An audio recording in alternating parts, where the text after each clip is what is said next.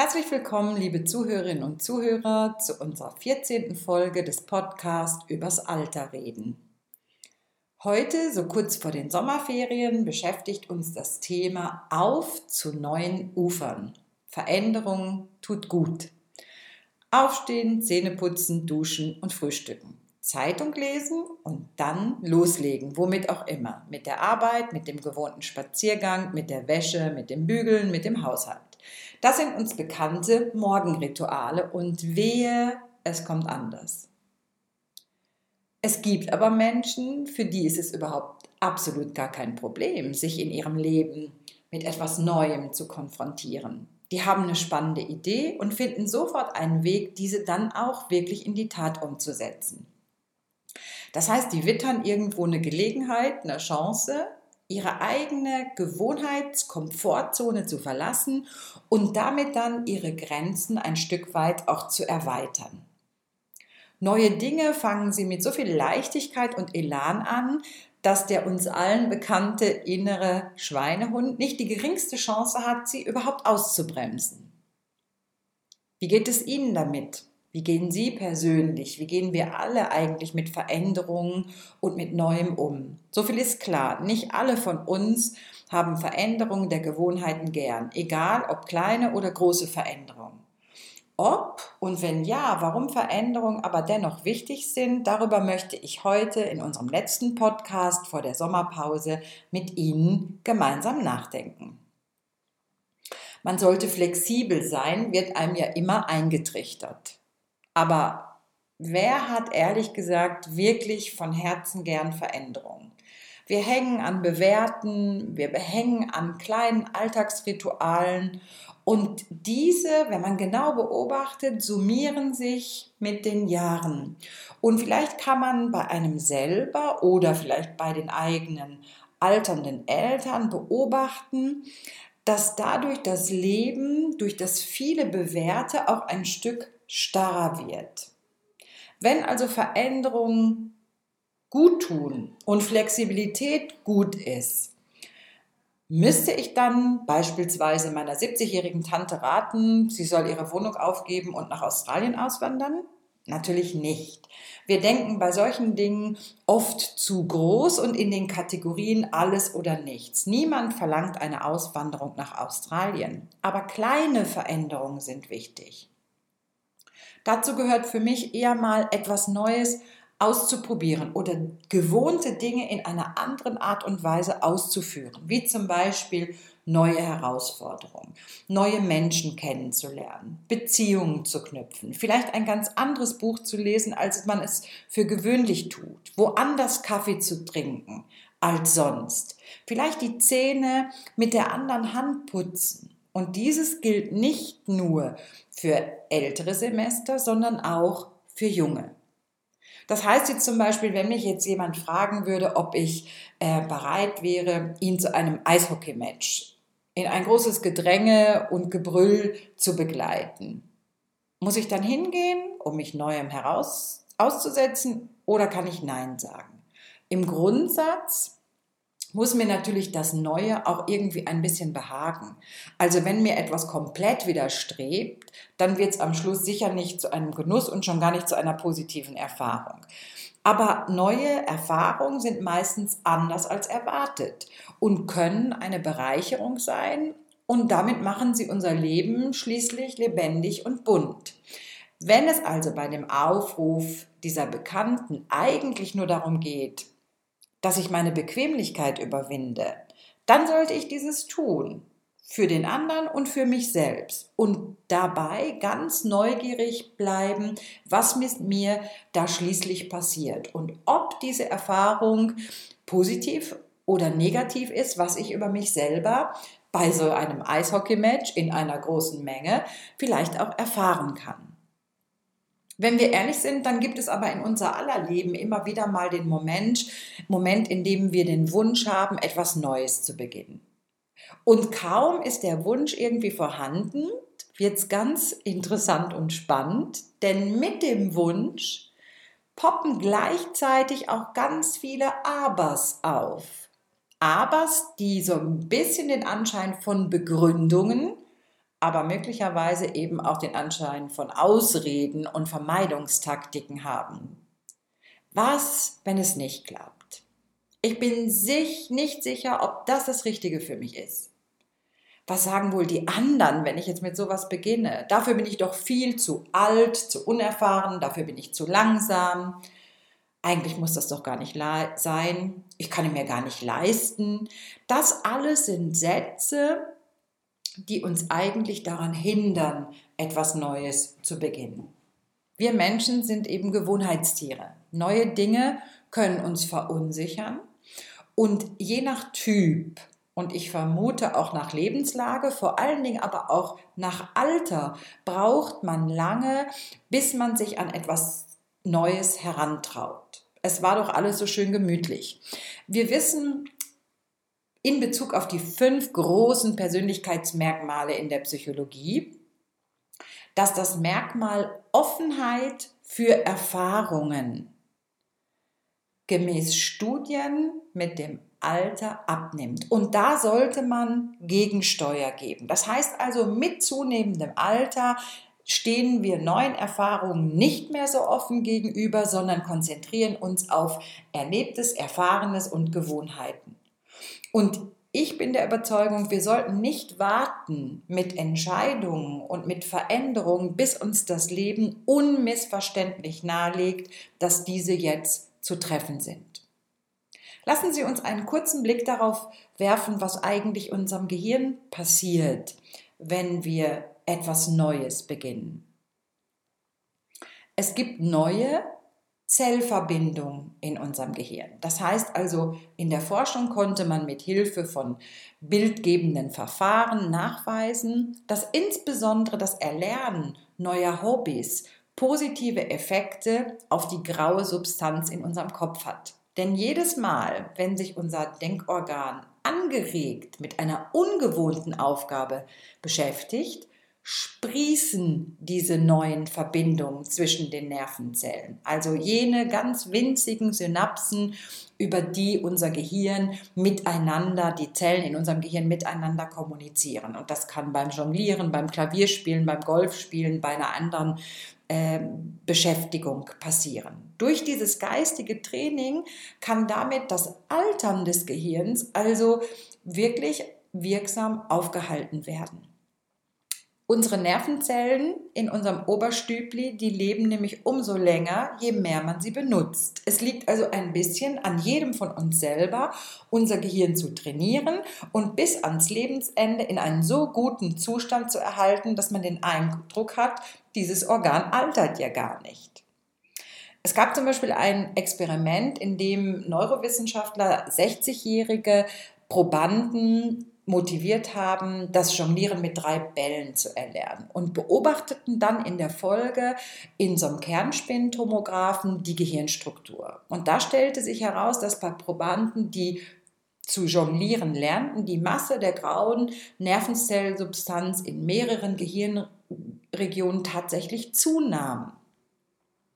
Und das ist wichtig für uns, dass dieses Gehirn weiter aktiv wird. Kommt es zur Ausschüttung von Dopamin und dem Hormon, das wir auch alle äh, sicher schon mal gehört haben, nämlich Cortisol. Das ist ein Stresshormon. Und an dem müssen wir uns orientieren. Das heißt, es geht darum, Dopaminausschüttung, also Reize durch Neues zu aktivieren, aber gleichzeitig sich selber nicht zu überfordern. Also fordern, aber nicht überfordern. Und warum ist diese Veränderung wichtig? Weil es neue Zellverbindungen gibt, weil unser Gehirn aktiv bleibt und weil wir psychologisch aus unserer Komfortzone aussteigen und durch ein sogenanntes Vermeidungsverhalten unser Leben nicht immer ärmer werden lassen, sondern unsere Flexibilität steigern, unsere Erfahrungen, unsere Erlebnisse steigern und dadurch auch ein höheres Wohlbefinden erhalten. Auf der anderen Seite ist es immer ein Maß der Dinge. Man darf auch nicht vergessen, dass das Bewährte uns Halt gibt und wir uns dann natürlich fragen können, warum dann Neues ausprobieren. Bewährtes gibt Halt und Sicherheit. Wir haben in einem anderen Podcast schon mal darüber gesprochen. Gewohnheit ist etwas, in dem ich wohne, in dem ich mich zu Hause fühle. Und Sicherheit ist ein Grundbedürfnis, das nach Befriedigung sucht. Darum sind Gewohnheiten und Rituale auch wichtig. Wir wollen die jetzt nicht alle über Bord werfen. Das ist aber nicht der alleinige Grund dafür, dass wir dazu neigen, unser Leben mit dem Alter enger zu machen. Wir Menschen sind eben auch bequem und alles so zu tun, wie wir es immer taten, ist so wunderschön einfach. Man muss so wenig nachdenken und es läuft einem so ganz locker und leicht von der Hand. Dinge aber anders zu tun als gewohnt, hält unser Gehirn wach und flexibel und macht uns in der Folge möglicherweise auch kompetenter, uns auch zukünftigen Veränderungen, die uns das Leben als Aufgabe stellt, diesen sicherer begegnen zu können. Das heißt, wenn ich also jetzt spüre, dass eine Veränderung oder etwas Neues äh, gut wäre zu beginnen, dann gibt es vielleicht drei ganz hilfreiche Grundprinzipien oder Regeln. Das heißt, das Erste ist, ich muss auch die richtigen Dinge ausprobieren. Also mich nicht verleiten lassen von all dem, was jetzt modern und modisch ist und was man unbedingt tun sollte, sondern es lohnt sich tatsächlich im Vorfeld schon mal zu selektieren, auszuwählen, mir Zeit zu nehmen, abzuwägen, ob ich einer bestimmten Sache nun in meinem Leben Raum geben und eine Chance geben will. Und da hilft uns oft die Intuition, nämlich die Frage, welche Dinge begegnen mir eigentlich immer wieder vermeintlich zufällig? Worauf bin ich schon lange neugierig gewesen? Was weckt in mir den Wunsch, mehr zu erfahren? Welche Menschen faszinieren mich? Was läuft bei mir im Moment nicht so gut? Wo könnte ich eine Veränderung? In welchem Lebensbereich könnte ich eine Veränderung in Gang setzen? Wo bin ich unzufrieden? Oder aber, wo gibt es noch Träume? Wo zieht es mich insgeheim hin? Also gut überlegen, an welchem Punkt möchte ich eine Veränderung oder etwas Neues aus, zu, ausprobieren.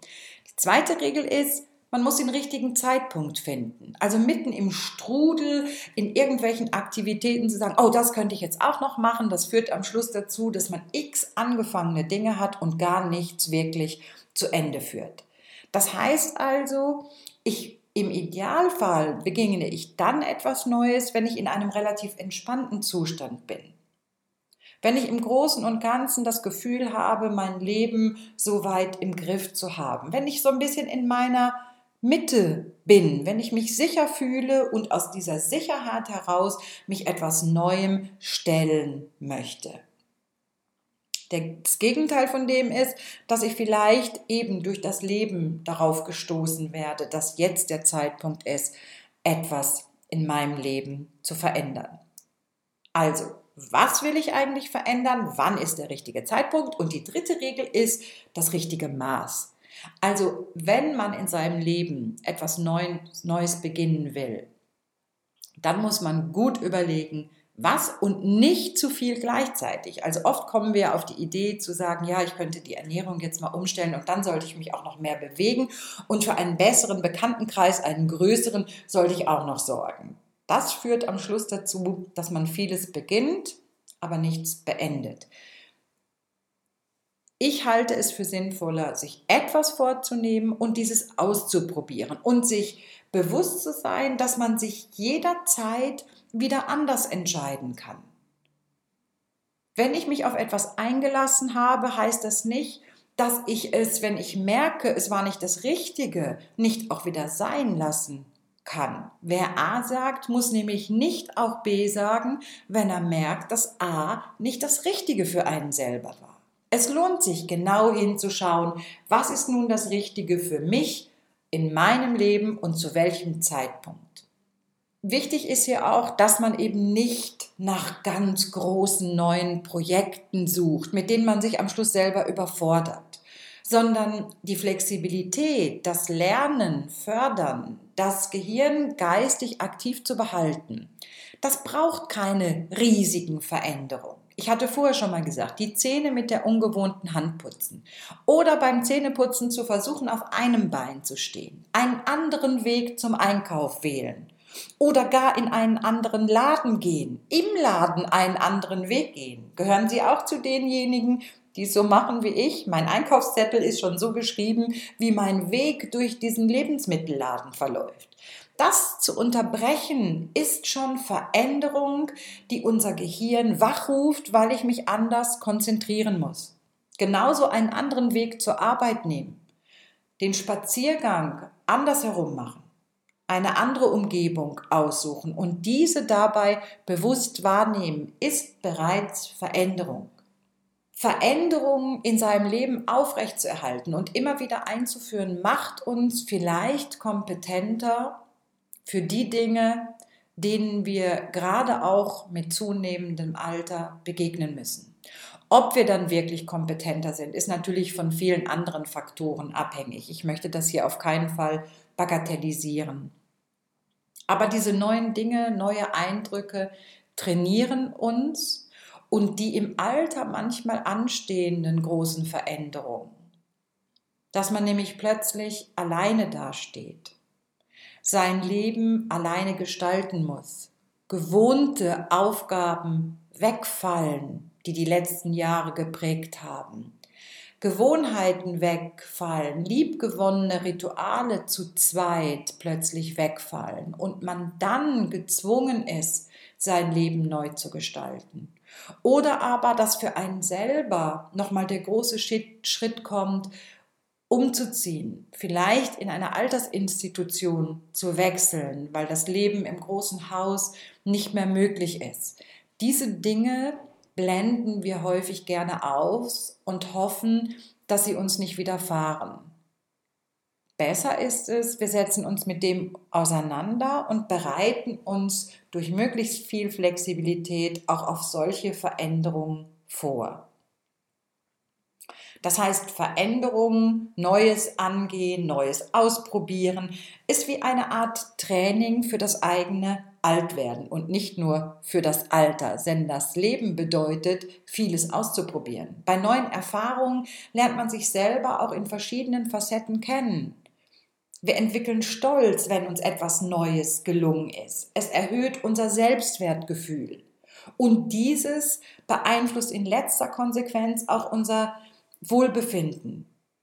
Es stärkt uns in letzter Konsequenz, größeren und komplexeren Situationen zu begegnen. Und dann wollen wir nicht vergessen, man bereut am Ende das, was man nicht gemacht hat, viel mehr als das, was man getan hat. Das sagt eine ganz schöne Studie über das Thema Reue. Fassen wir am Schluss noch einmal zusammen. Es tut uns Menschen gut, neue Dinge in Angriff zu nehmen, weil es unser Gehirn aktiv hält. Es müssen dabei keine riesigen Projekte oder Schritte sein, sondern auch kleine, neue, ganz andere Erfahrungen haben ihre Wirkung. Und last but not least, man sollte Dinge dann tun, wenn sie noch möglich sind damit man nicht bereuen muss, sie nie getan zu haben. Und damit sollten wir schon jetzt beginnen. Liebe Zuhörerinnen und Zuhörer, vielleicht ist es gelungen, Sie anzuregen, über Ihre so schönen Gewohnheiten nachzudenken. Und wer weiß, vielleicht sind da ja auch Wünsche und unerledigte Dinge ans Tageslicht gekommen, die auf Realisierung drängen. Wenn nicht jetzt, wann dann? Mir bleibt nicht mehr, als Ihnen viel Freude dabei zu wünschen und einen ganz, ganz schönen Sommer. Wir hören uns hier an dieser Stelle im September wieder. Bleiben Sie gesund.